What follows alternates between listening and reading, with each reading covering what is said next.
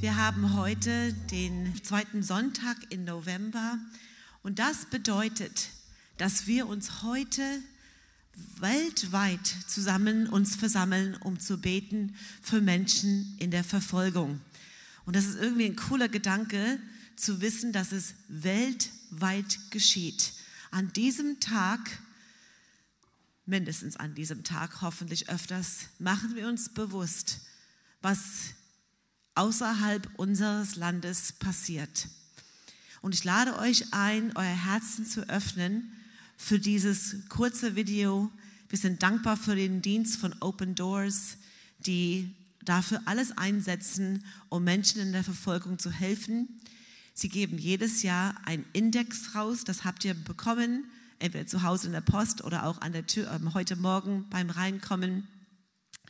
Und wir wollen auch jetzt was hören darüber und wir bitten, den Film abzuspielen. Danke dafür.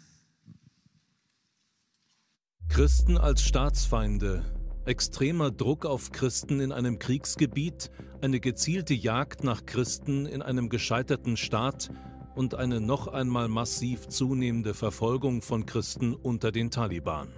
Jedes Jahr erstellt Open Doors den Weltverfolgungsindex, eine Rangliste der 50 Länder, in denen Christen am härtesten verfolgt werden. Dies sind die fünf Länder, in denen Christen am stärksten verfolgt werden. Platz 5 Jemen.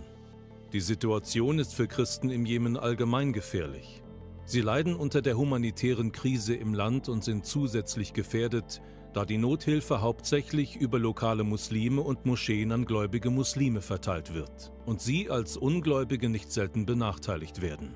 Die meisten ausländischen und eingewanderten Christen haben das Land verlassen, da jede abweichende Meinung rigoros unterdrückt wird und mit großer Wahrscheinlichkeit zu Verhaftung, Folter und Schlimmerem führt. Der Hauptgrund für den Aufstieg auf Platz 5 ist die Zunahme an gewalttätigen Vorfällen gegenüber Christen. Platz 4 Libyen. Obwohl sich die politische Situation etwas stabilisiert hat, ist die Gefahr für Christen in Libyen nach wie vor unverhältnismäßig hoch. Die Gewalt gegen Christen in diesem von Anarchie geplagten Land bleibt extrem hoch. Der militärische Konflikt in Libyen trägt dazu bei, den Einfluss islamischer Kräfte weiter zu verstärken. Die Gesetzlosigkeit macht Christen in allen Lebensbereichen verwundbar für Anfeindungen und Angriffe von Islamisten oder durch die eigene Familie. Platz 3 Somalia. Alle Christen im Land sind ehemalige Muslime. Sie stehen daher bei Entdeckung ihres Glaubens in der Gefahr, von islamischen Extremisten getötet zu werden. Clanführer, Älteste und Familienmitglieder überwachen jeden Schritt von jedem, den sie verdächtigen, Christ geworden zu sein. Das Land ist in einem schier endlosen Bürgerkrieg gefangen und der Erfolg der Taliban in Afghanistan hat die Moral der islamisch-extremistischen Al-Shabaab deutlich gestärkt. Platz 2 Nordkorea Christen sind Staatsfeinde. Diese Sicht des Regimes um Staatsführer Kim Jong-un hat sich nicht geändert, auch wenn das Land zum ersten Mal seit 20 Jahren nicht auf Platz 1 des Weltverfolgungsindex steht. Der Staatsführer und seine Vorfahren werden gottgleich verehrt. Offizielle Kirchen im Land existieren nur zum Vortäuschen von Religionsfreiheit. Der Besitz einer Bibel ist illegal und höchst gefährlich. Ein neues Gesetz für antireaktionäre Gedanken führte dazu, dass noch mehr Christen verhaftet und Hauskirchen geschlossen wurden. Werden Bürger als Christen identifiziert, droht ihnen Verhaftung, Folter, Zwangsarbeit und der Tod in einem der Arbeitslager des Landes.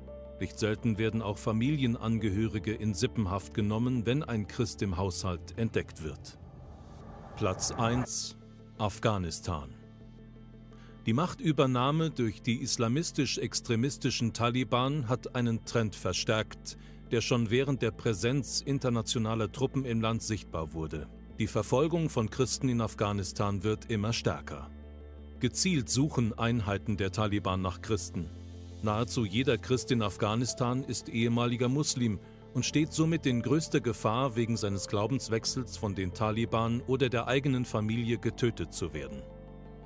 Es existiert kein einziges offizielles Kirchengebäude im Land, aber im Untergrund versucht die Gemeinde Jesu trotz allem zu überleben. Ein afghanischer Christ sagt, wir sind die Gemeinde Christi, wir sind hier, um zu bleiben, was auch kommen mag. Mehr Informationen zur Situation verfolgter Christen, Länderprofile und Gebetsanliegen finden Sie auf unserer Webseite zum Weltverfolgungsindex www.weltverfolgungsindex.de Das waren nur die ersten fünf Länder, wo die meisten Menschen verfolgt werden. Aber in diesem Index habt ihr sehr viele rote Felder und Orangenfelder. Es sind 50 Länder, in denen die Christen verfolgt werden. Das ist eine, ja, so ein Index, wo es am meisten ist, bis hin zu weniger. Und allein schon in diesen ersten zehn haben wir Geschwister hier in diesem Raum, die aus diesen Ländern kommen. Am zehnten Platz Indien, am neunten Platz, auf neunten Platz, auf dem neunten Platz Iran und auf dem siebten Platz Nigeria und auf dem sechsten Platz Eritrea. Aus diesen Ländern sitzen Menschen hier heute in unserer Mitte. Wir sprechen dann weiter über Syrien, wo wir Menschen haben in unserer Mitte, über die Türkei auch in diesen Ländern. Und wir wollen heute unsere Stimmen erheben für diese Länder. Wir wollen heute den Schwerpunkt tatsächlich auf den Afghanistan. Ihr wisst ja, wir, wir, wir haben ja immer wieder gebetet und immer wieder beten wir auch für Nordkorea. Und zum allerersten Mal hat Afghanistan Nordkorea überholt durch den Regimewechsel mit den Taliban. Es ist sehr, sehr, sehr schlimm dort. Es ist extrem schwierig, als Christ zu leben und eigentlich weiß man gar nicht, wer genau Christen sind. Denn es ist tatsächlich so, dass die Taliban von Haus zu Haus gehen und versuchen, die Christen ausfindig zu machen und bringen sie auf der Stelle um, wenn sie sie gefunden haben. Das bedeutet, dass die Christen versuchen zu fliehen in Nachbarländern und auch dort haben sie es schwer, denn überall arbeiten auch in den Nachbarländern auch die Taliban und sie arbeiten mit. Und so müssen sie buchstäblich untertauchen und dann ist es auch sehr schwierig herauszufinden. Zumal kommt jetzt dazu, durch diesen Wechsel von den Taliban, dass es keine funktionierenden Krankenhäuser mehr gibt. Es werden keine, zum Beispiel für Kinder, keine Routineimpfungen mehr gegeben. Äh, die Kältewelle kommt jetzt, wo nicht nur die Christen, sondern alle Menschen nicht wissen, wie sie, ihre, wie sie warm bleiben können, wie sie überleben können. Es ist sehr ernst. Und wir wollen einfach heute ins Gebet gehen. Und zwar wirklich ganz aktiv ins Gebet gehen. Ich möchte bitten, dass wir eine Folie wieder zeigen. Wir haben ganz konkret Gebetsanliegen aufgeschrieben. Und ich hoffe, wir haben das. Aber wir, ich sage die Gebetsanliegen schon mal, wie sie sind. Wir beten um Schutz für alle Christen im Land, aber auch für diejenigen, die in die Nachbarländer geflohen sind. Wir beten für ihre Versorgung, sowohl im Blick auf die körperlichen und seelischen Bedürfnisse der Christen als auch im geistlichen Bereich. Und wir beten für Open Doors. Wir beten um Gottes Leitung, dass sie die Christen ausfindig machen können und ihnen gezielt helfen können. Und natürlich, wir danken Jesus, dass er seine Gemeinde baut und das ist immer wieder so erstaunlich. Egal wie schlimm es aussieht, nichts kann die Gemeinde Gottes auffallen, denn Jesus Christus selbst baut seine Kirche. Im Gegenteil, umso mehr der Teufel sein böses Gesicht zeigt und sich aufbäumt dagegen, desto stärker wächst das Wort Gottes. Und wir wollen heute euch einladen, aufzustehen, gemeinsam mit mir hier. Bitte tut das doch, wenn ihr könnt. Steht doch einfach mal auf, wo ihr jetzt seid. Und ich möchte euch bitten, dass ihr wirklich euch zuwendet, die Person neben euch oder hinter euch. So wie ihr euch wohlfühlt. Wir natürlich in der Stille beten, damit haben wir gar kein Problem. Und Gott erst recht nicht. Wir wollen heute unsere Währung, die wir gehört haben, heute Morgen unseren Glauben. Wir alle haben eine Portion Glaube bekommen. Alle, jeder von uns hier. Und wenn es ein Senfkorn ist, das steht in dem Wort Gottes.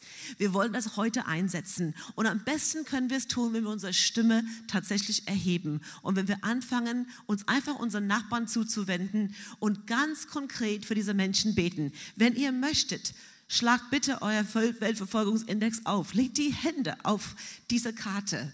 legt die Hände im Glauben auf diese Karte und betet für unsere Geschwister in, in Iran, in Indien, in den anderen Ländern genauso, aber ganz konkret für diese Anliegen. Wir nehmen uns drei, vier Minuten Zeit dafür und dann schließe ich uns ab gemeinsam im Gebet.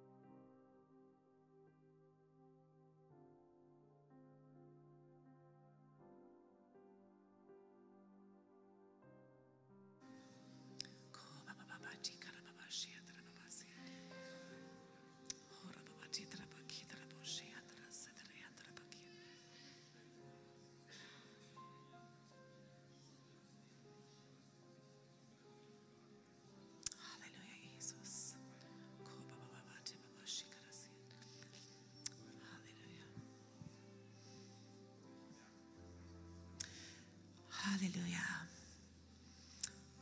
Vater im Himmel, heute kommen wir zusammen zu dir, Herr, als eine Stimme.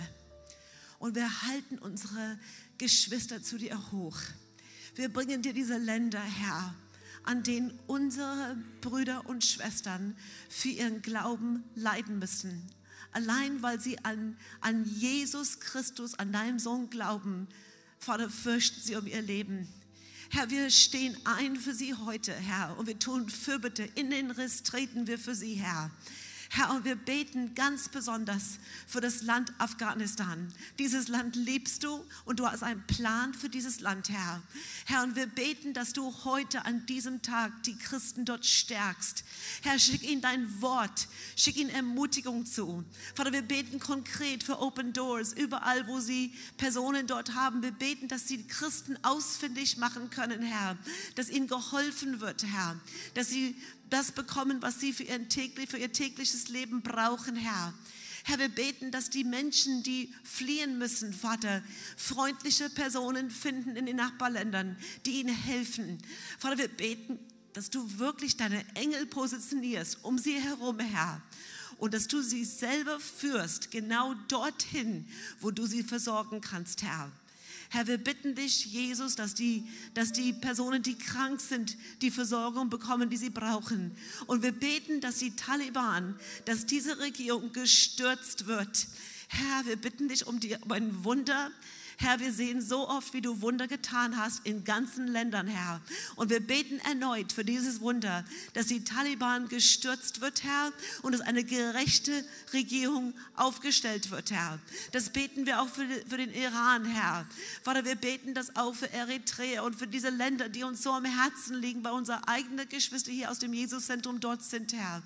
Vater, wir beten dich, Jesus, Herr, dass du ein Wunder tust und dass du in der Zwischenzeit unsere Geschwister in diesen Ländern wirklich stärkst durch den Heiligen Geist. Du tust heute Wunder, Herr. Und wir danken dir, dass wir das erleben und sehen werden, Vater, im Namen von Jesus. Amen. Danke euch, dass ihr hier im Saal gebetet habt. Danke für euch zu Hause, dass ihr uns mit uns eins gemacht habt. Wir möchten euch einladen, diese Karte mitzunehmen. Die sind, sind auf den Stühlen verteilt. Nimmt sie mit, pinnt sie auf eurem Kühlschrank oder wo immer ihr seht. Und wenn es ein Stoßgebet ist, ist das schon mal ein Gebet, den ihr täglich sprechen könnt. Vielen Dank.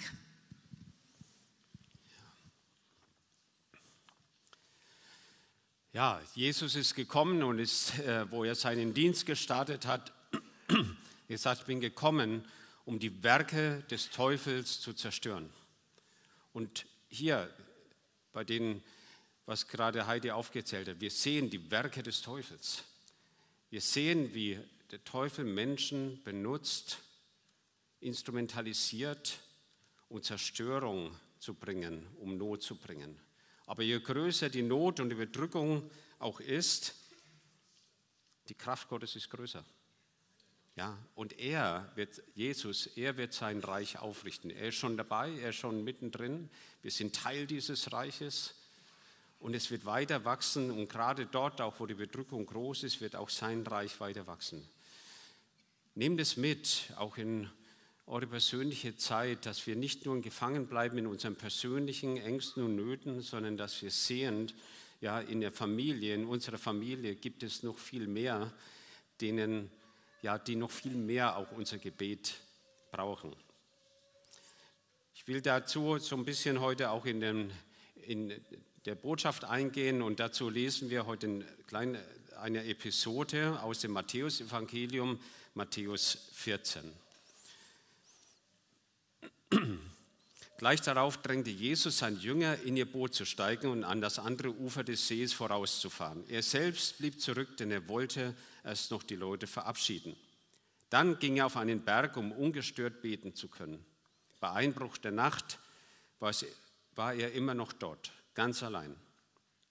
Die Jünger waren schon weit draußen auf dem See, als ein Sturm heraufzog. Der starke Gegenwind peitschte die Wellen auf und machte dem Boot schwer zu schaffen. In den frühen Morgenstunden kam Jesus über den See zu ihnen. Als die Jünger ihn auf dem Wasser gehen sahen, waren sie zu Tode erschrocken. Es ist ein Gespenst, meinten sie und schrien vor Entsetzen.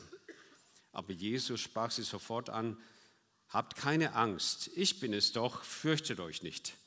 Da rief Petrus, Herr, wenn du es wirklich bist, dann befiehl mir auf dem Wasser zu dir zu kommen. Komm her, antwortet Jesus. Petrus stieg aus dem Boot und ging Jesus auf dem Wasser entgegen. Kaum war er bei ihm, da merkte Petrus, wie heftig der Sturm um sie tobte. Er erschrak und im selben Augenblick begann er zu sinken. Herr, hilf mir, schrie er. Sofort streckte Jesus ihm die Hand entgegen, hielt ihn fest und sagte, Vertraust du mir so wenig, Petrus? Warum hast du gezweifelt? Sie stiegen ins Boot und der Sturm legte sich. Da fielen sie alle vor Jesus nieder und riefen, Du bist wirklich der Sohn Gottes. Dieser Bericht aus dem Matthäusevangelium ist vielen von uns, denke ich, doch sehr bekannt. Und ich denke mal, viele von euch werden schon viele Predigten darüber gehört haben, über den Glauben, auf dem Wasser zu gehen und wie Jesus die Elemente beherrscht äh, und so weiter. Und heute hörst halt noch eine Predigt dazu. Und ich hoffe, du nimmst vielleicht noch was für dich mit an dieser Stelle.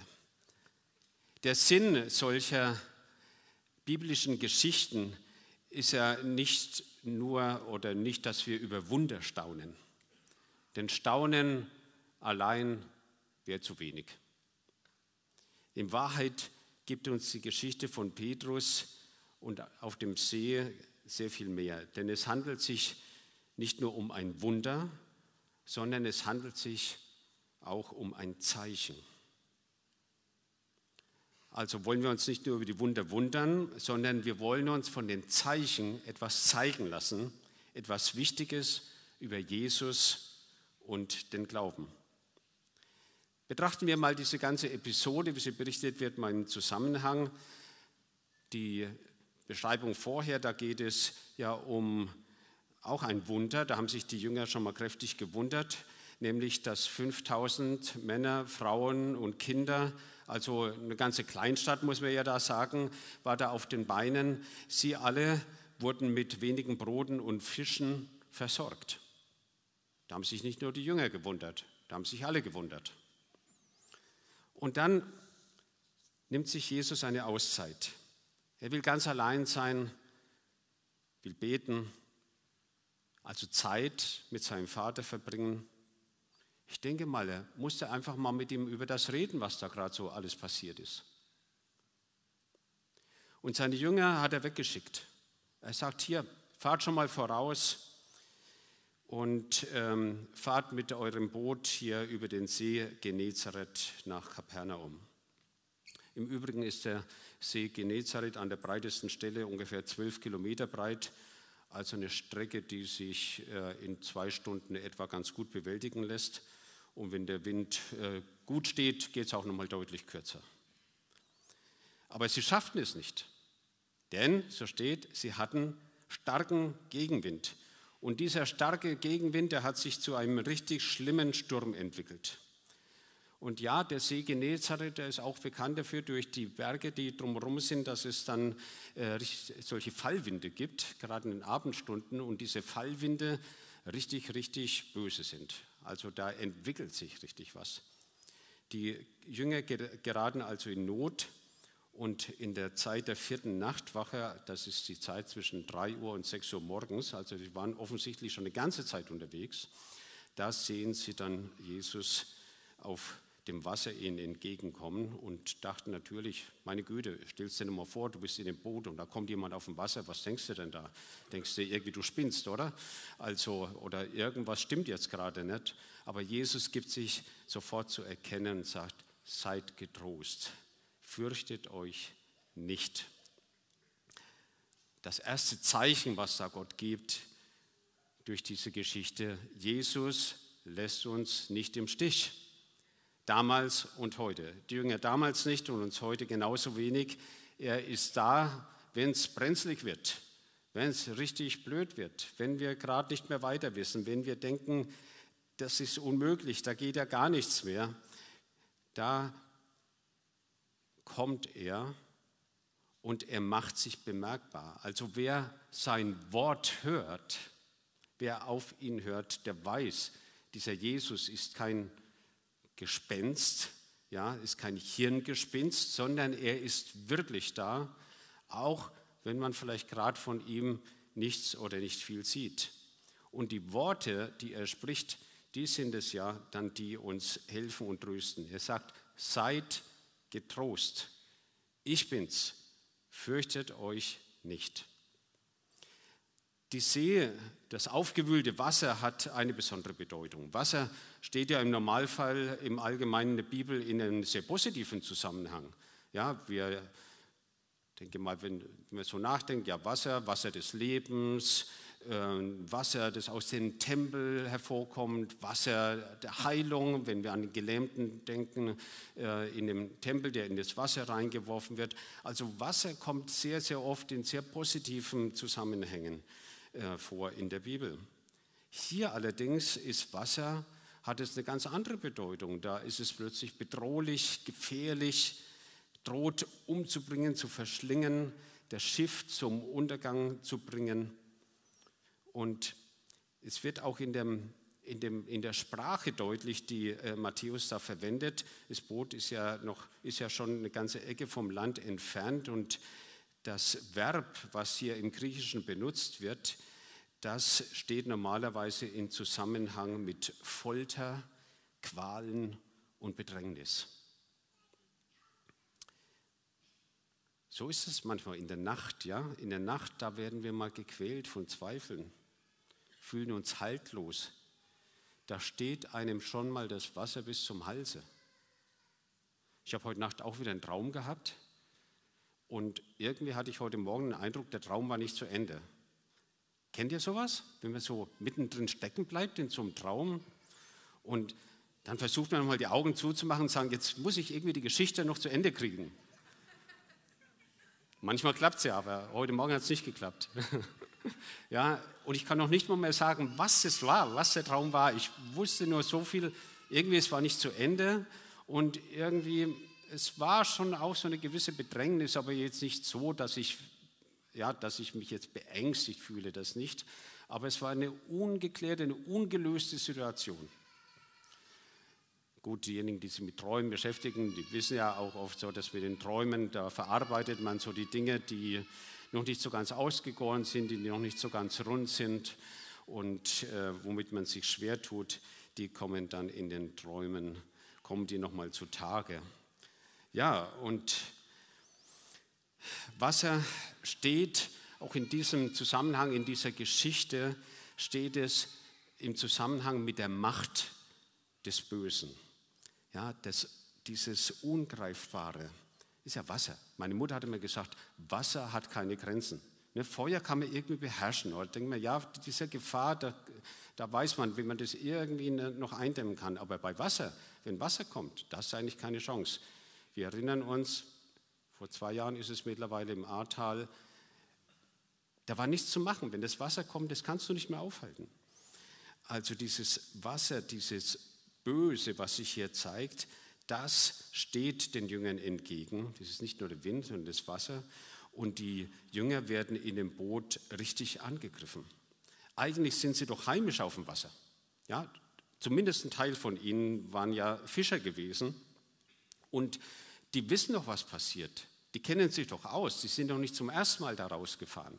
Also wenn Jesus sie losschickt, dann war ihnen schon klar, ne, wussten die, läuft, kennen uns aus. Ja, war aber nicht so. Und sie, es geschieht etwas, was sie offensichtlich nicht vorher abschätzen konnten. Dass sie in einen solchen Sturm geraten, das war ihnen nicht klar. Bei all ihrer Erfahrung, bei all ihrem Wissen sind sie plötzlich dem hilflos ausgeliefert. Und Jesus Scheinbar Fehlanzeige. Also an Bord ist er jedenfalls nicht. Ja, da, wo man ihn braucht, ist er plötzlich nicht da. Und manchmal geht es uns vielleicht auch so. Ja, wenn wir in unserem Lebensboot sitzen und dann kommen Stürme, die wir nicht haben kommen sehen. Und unser Boot gerät ins Wanken. Es droht unterzugehen.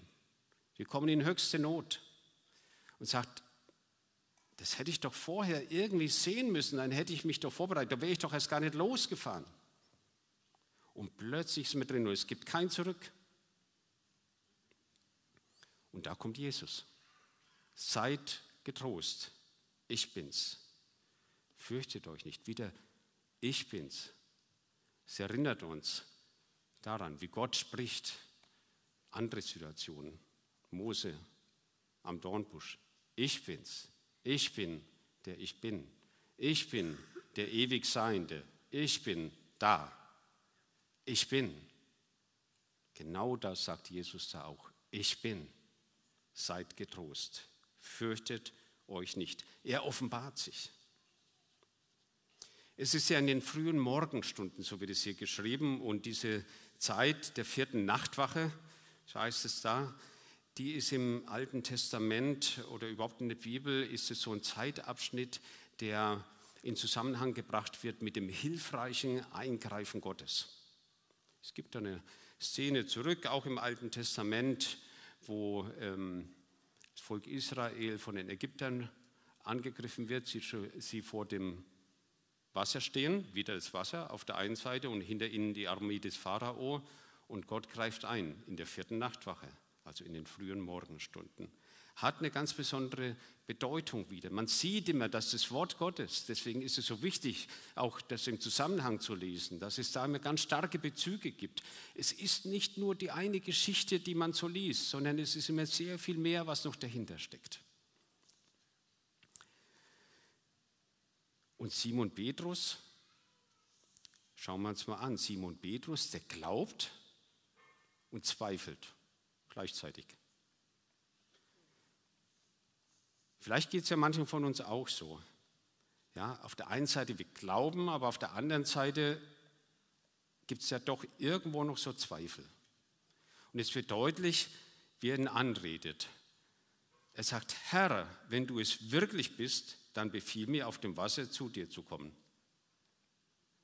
Herr, wenn du es wirklich bist. Also er spricht ihn mit Herr an. Also das ist sein Glaube. Aber dann sagt er, befiehl mir auf dem Wasser zu dir zu kommen. Also ganz ehrlich, ich meine, ich hätte es glaube ich nicht gesagt, befiehl mir auf dem Wasser entgegenzukommen. Ich gesagt, ist doch, ja, wird jetzt dadurch deutlich, dass du Jesus bist, in dem für Petrus war das ganz offensichtlich so. Er wollte diesen unwiderlegbaren Beweis, denn er wollte doch seinem Herrn folgen. Das hat er an anderer Stelle ja sehr deutlich gesagt. Jesus, ich will dir folgen, überall hin, egal wo du bist. Sagt, dann sag, dann komm.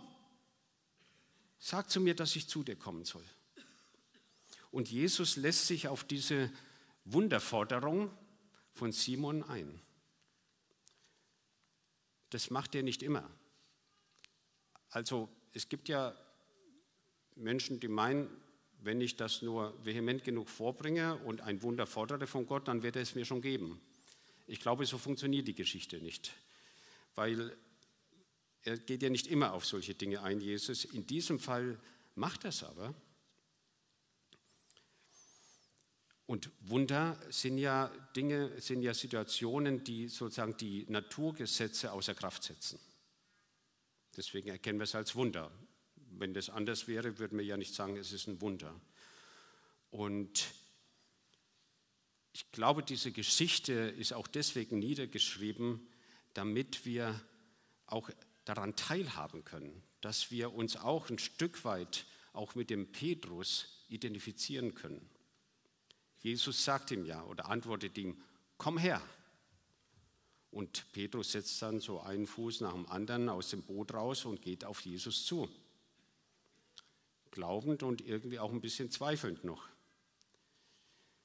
Also er läuft auf diesen Schwierigkeiten, auf diesen Angriffen, auf dem Bösen, was ihn zu verschlingen droht, auf dem läuft er und er läuft auch aufgrund des Wortes, das Jesus zu ihm spricht. Das ist ja entscheidend an dieser Stelle, dass Jesus auch sagt, komm, er steigt da nicht eigenmächtig aus auf dem Boot.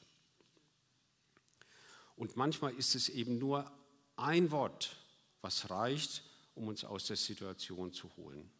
Ein Wort. Wie der Hauptmann, der zu Jesus sagt, sprich nur ein Wort und mein Diener wird gesund. Ein Wort.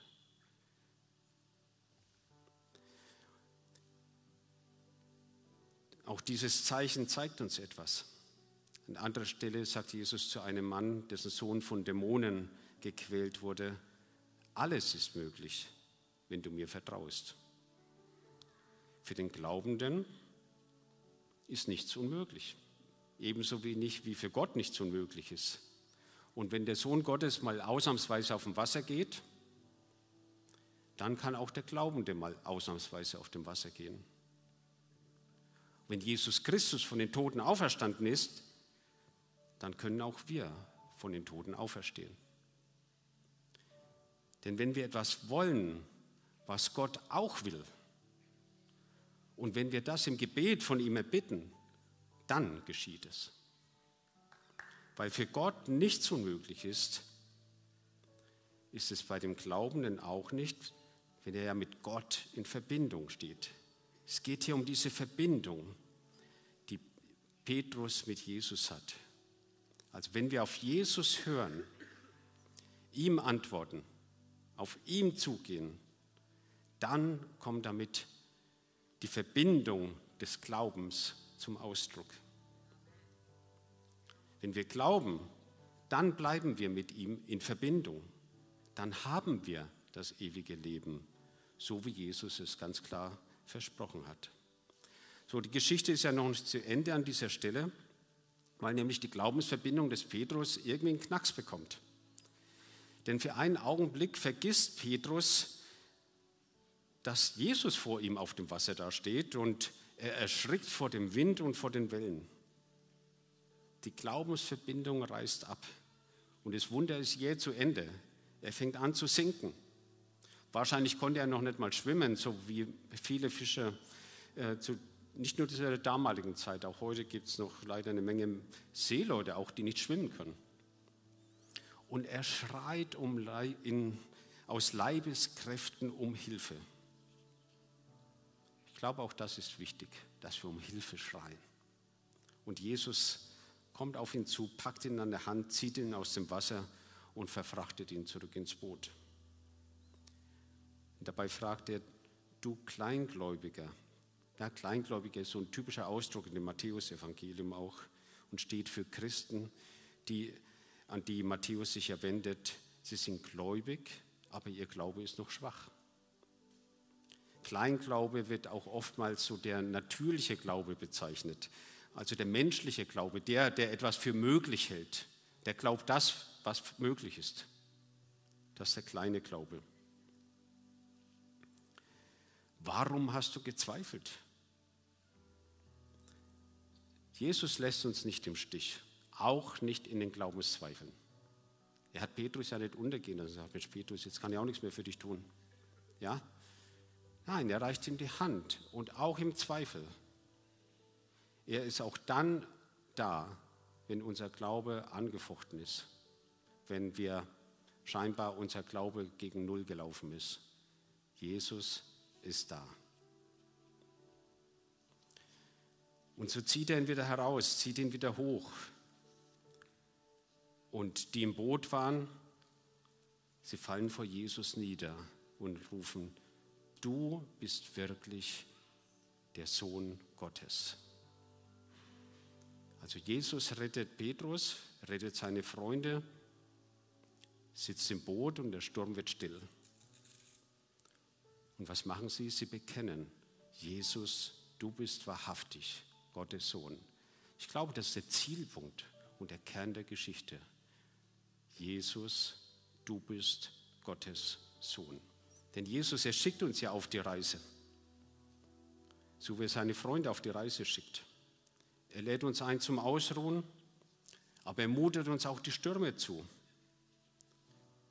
Und er gibt sich uns zu erkennen, immer und immer wieder. Er lässt uns sogar mal aussteigen und auf dem Wasser gehen. Und zieht uns aus dem Wasser wieder raus, wenn wir reingefallen sind. Er lässt uns in jeder Situation Vertrauen lernen, damit wir am Ende sehen, erleben und bekennen. Du, Jesus, bist wahrhaftig Gottes Sohn. Wenn wir heute unser Augenmerk und unsere Gebete besonders auf die Christen in der Verfolgung richten, dann vor allem mit dem Gebet, Herr, stärke du ihren Glauben. Die aller, aller, allermeisten, die wollen nicht in das Land, wo es sicher ist. Sie wollen nicht nach Amerika oder nach Deutschland oder Schweden oder sonst irgendwo hin. Die wollen dort sein, wo sie sind. Keiner verlässt wirklich gerne seine Heimat, es sei denn, es ist so unerträglich, dass es ihm gar nicht mehr geht. Und ja, Heidi hat es vorhin gesagt, wir haben auch in unserer Mitte eine ganze Reihe Menschen, die aus Ländern kommen, wo es nicht gut aussieht für Christen. Und teilweise sind sie tatsächlich nach Deutschland gekommen, weil sie aufgrund ihres Glaubens fliehen mussten. Sie waren vielleicht noch nicht die Prediger, die an der Straße standen und das Evangelium gepredigt haben. Ihr Glaube war vielleicht noch ganz klein. Das war erst ein Samenkorn, was gelegt wurde, was in ihr Herz Raum gefunden hat, wo sie die ersten Schritte gemacht haben im Glauben. Aber auch die ersten Schritte sind gefährlich, wenn sie entdeckt werden. Und auch sie werden immer wieder schreien, Jesus, hilf mir, Was ist mit den Frauen, die versteckt sind in Afghanistan, weil sie schon gar nicht mehr sich zeigen können, wo sie schon nicht mehr wissen, wo sie überhaupt Essen besorgen sollen, wo sie sich nicht zeigen können und schon gar nicht, dass sie Jesus nachfolgen.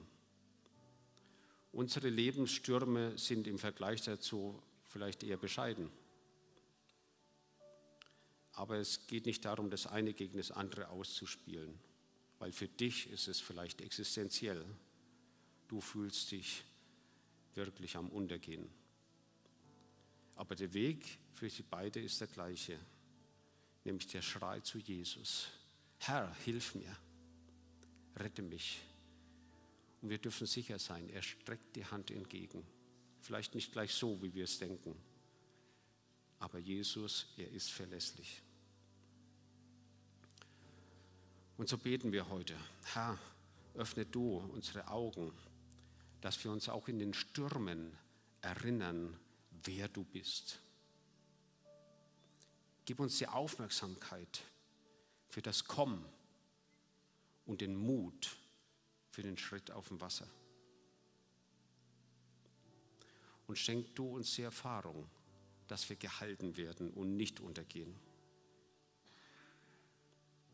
Und schenk uns immer wieder die Gewissheit des Glaubens, Jesus, du bist wahrhaftig Gottes Sohn. Du bist wirklich. Du bist da. Und vielleicht kennst du diesen Jesus noch nicht oder noch nicht so. Aber ich kann dich heute Morgen auffordern, Max wie Petrus. Hol Jesus ins Boot.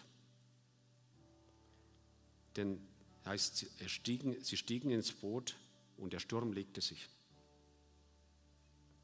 Vielleicht ist dein Lebenssturm gerade richtig übel.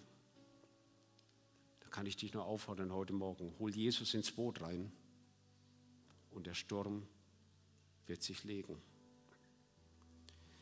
Vielleicht ist dein Lebensboot ohne echten Ziel und Richtung unterwegs. Auch das hat sich ja geändert. Wo Jesus im Boot war, waren sie ganz schnell am Ziel. Und Jesus ins Boot holen,